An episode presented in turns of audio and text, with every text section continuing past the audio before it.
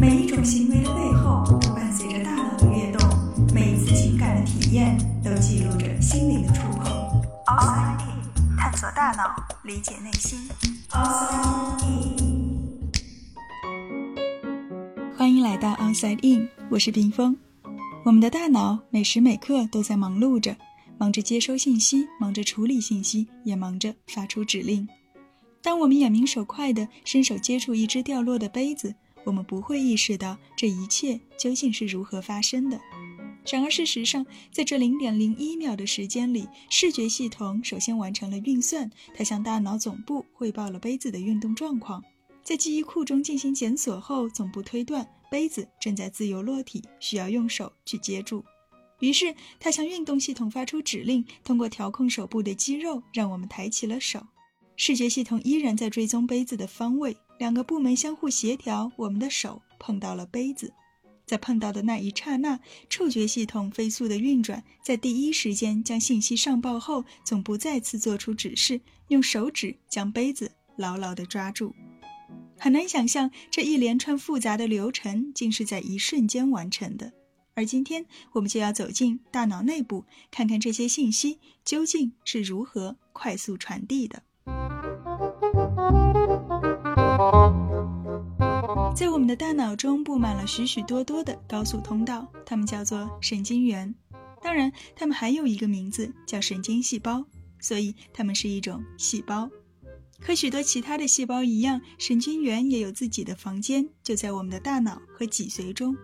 不过，它并不像一般的细胞那样会老老实实的待在房间里，相反，它们会张牙舞爪，活得肆意潇洒多了。它们的外形也很奇特，通常都会有一个大大的脑袋，脑袋上会长了好多的小手，后面会拖着一条细长的尾巴，而尾巴上也会伸出许多的触角。脑袋掌管着生命，作为一个细胞的新陈代谢就靠它了。小手是高速通道的入口，信息会从这里进入，然后沿着细长的尾巴一直传输下去，而在尾巴的末端又会有另一个神经元伸出的小手在那里接应。通过这样的手拉着手，或者更准确地说是手抓着尾巴，他们将信息一路传递下去。这听起来似乎很简单，可是仔细想一想，在神经元的内部究竟是如何将信息传送的呢？而小手抓住尾巴的时候，又是什么让他们不至于会抓错呢？如果我们可以把自己缩得很小很小，钻到神经元的内部，我们会发现，原来这里竟是一个构造精巧的发电厂。各种不同的带电粒子从一扇扇的小门里进进出出，产生电位的变化。而当它们不动的时候，里面和外面的电位差是负七十毫伏，外面的电位会比较高，而里面的比较低。当内外的电位差维持在负七十毫伏的时候，神经元是静止的。一切好似风平浪静，可是平静的背后却是暗流涌动。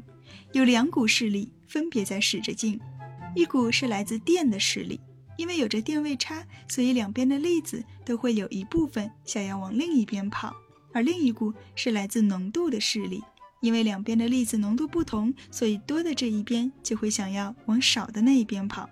我们来举个例子，比如对于钠离子来说，它主要集中在细胞外。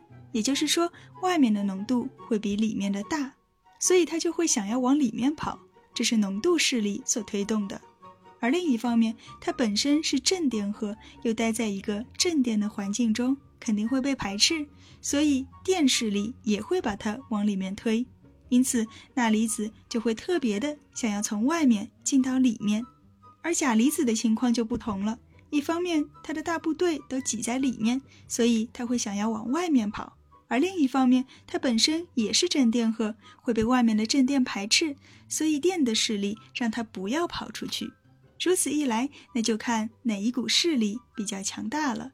就钾离子而言，两者旗鼓相当，而浓度似乎略胜一筹，但其实也只是大了那么一丁点儿，并没有多大的作用。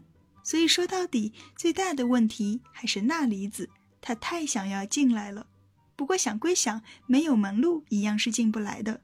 可是如果在这个时候细胞膜上开了一个口子情况就大不同了。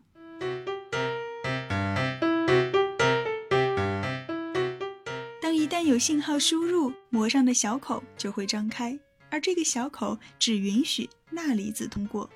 于是我们可想而知，钠离子疯狂涌入细胞内的电位瞬间升高。而一旦这个电位从负的变成了正的，那可不得了。这个时候，我们就要迅速的关闭钠离子通道，并且把另一边的钾离子通道打开，让钾离子赶紧往外跑。前面我们说到，钾离子其实往外跑的意愿并不是特别强烈，但此一时彼一时，那个时候两股势力旗鼓相当。可是现在里面的电位已经高过外面了，所以电的势力瞬间的逆转，开始帮着浓度一起把钾离子往外面推。于是钾离子开始大量的往外跑，直到恢复到最初始的状态，这个通道才会关闭。可是问题又来了。即便电位恢复了，浓度还是乱套的，因为已经有太多的钠离子和钾离子跑到另外一边去了。但也不用太担心，因为我们还有一个通道叫做钠钾泵，它是一个专门用来把钠离子和钾离子遣返回去的通道。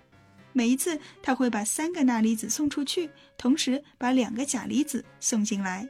至于为什么是三个和两个，似乎并没有明确的解释。也许是在关门的时候不可能刚刚好算准人数，总是会有一些偏差，所以在遣返的时候就会适当的做出调整。而三比二这个配比应该是长期经验总结的成果。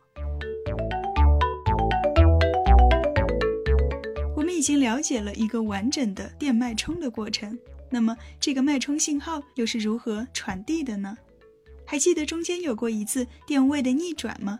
就是在这个时候。当细胞膜内一个位置的电位突然变成正的了，而边上还是负的时候，就会在细胞膜的内部也产生电位差，于是钠离子就会顺着这个电势往边上跑，而一旦它跑到了隔壁的座位上，又会在那里同样的引发电位升高，上演一场一模一样的电脉冲。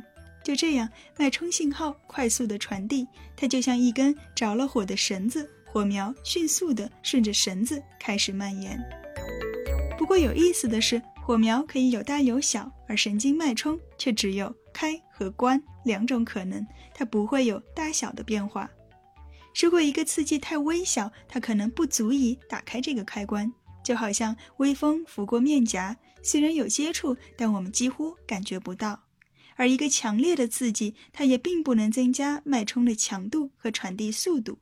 它所能改变的只是频率，就好比我们用手电筒的光来传递信号，传播的速度始终是光速，亮度也不会改变。但我们可以加快闪烁的频率，以此来表达不同的含义。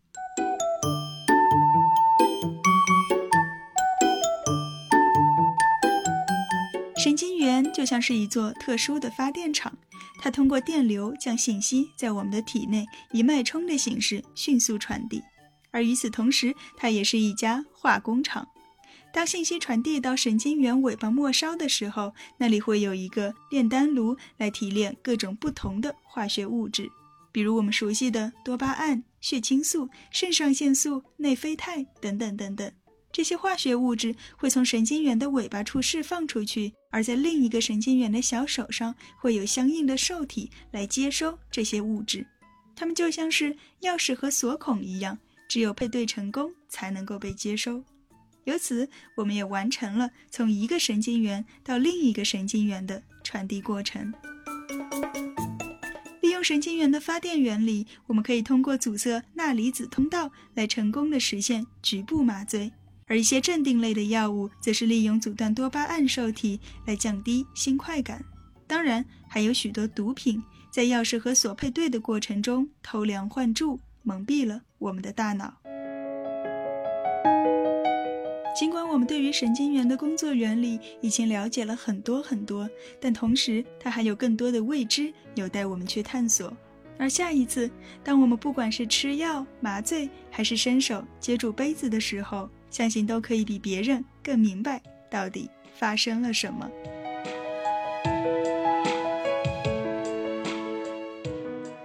探索大脑。理解内心，outside in。